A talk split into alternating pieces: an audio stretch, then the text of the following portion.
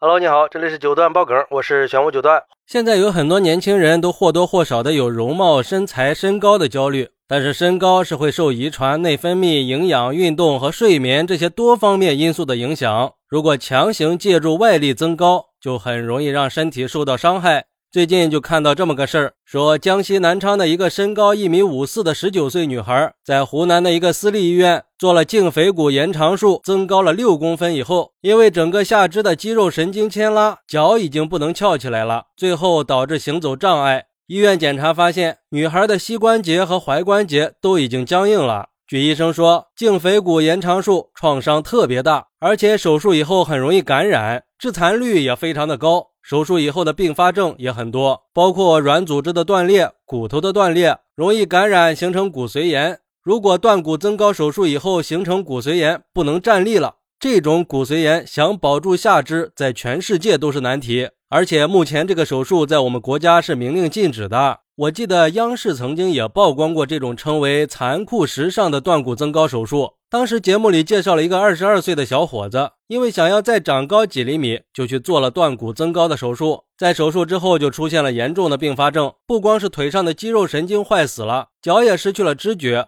而且得了骨髓炎。后来经过二次手术，还是没有挽回，以后可能再也不能正常的走路了。小伙当时就哭着说：“太后悔了，真不该做这个手术。”其实这样的案例还有很多的。而且这个被称作残酷时尚的断骨增高，曾经也是被很多人当成希望的。那到底什么是断骨增高手术呢？断骨增高术的学名叫肢体截骨延长术，也叫千张成骨术。最早出现在二十世纪五十年代，当时苏联的一个骨科医生成功的利用这种手术治疗了大量四肢畸形缺损的人，大部分都是在战争中受伤的。后来，很多因为小儿麻痹造成下肢长短不一的人，也在这种手术的帮助下恢复了正常行走的能力。再后来，随着时代的发展，很多人开始追求整容整形，这个手术就被用到了整形手术里。但是，这个手术的过程也是非常痛苦的。手术过程主要是在小腿或者大腿上，把已经闭合的骨生长线重新打开，然后在腿外边安装一个有牵引作用的肢体延长器。再利用细胞组织的再生能力，每天以零点五毫米到一毫米的速度将肢体缓慢的延长。手术之后，接下来就是长达三个月到半年的延长期，牵引器的调整和拉伸。等空隙处长结实以后，就算熬过了延长期，之后还需要再经历长达一年的康复期，要忍受剧烈的疼痛，重新学走路来恢复腿部的功能。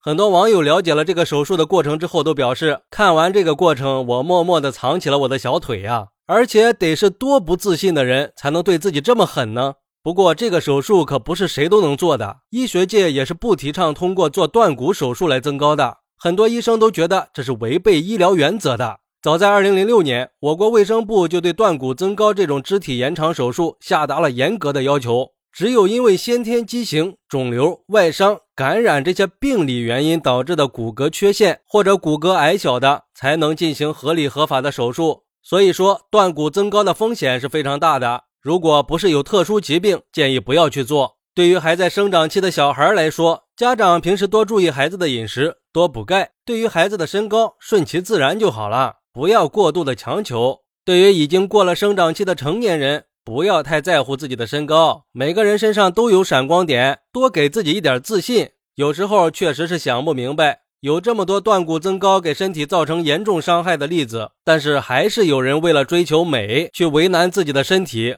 我可以理解，爱美之心人皆有之，想要变美是大多数人的追求，这也是无可厚非的。但是用自己的健康甚至是生命换来的美，真的值得吗？好，那你是怎么看待这个事儿的呢？快来评论区分享一下吧！我在评论区等你，拜拜。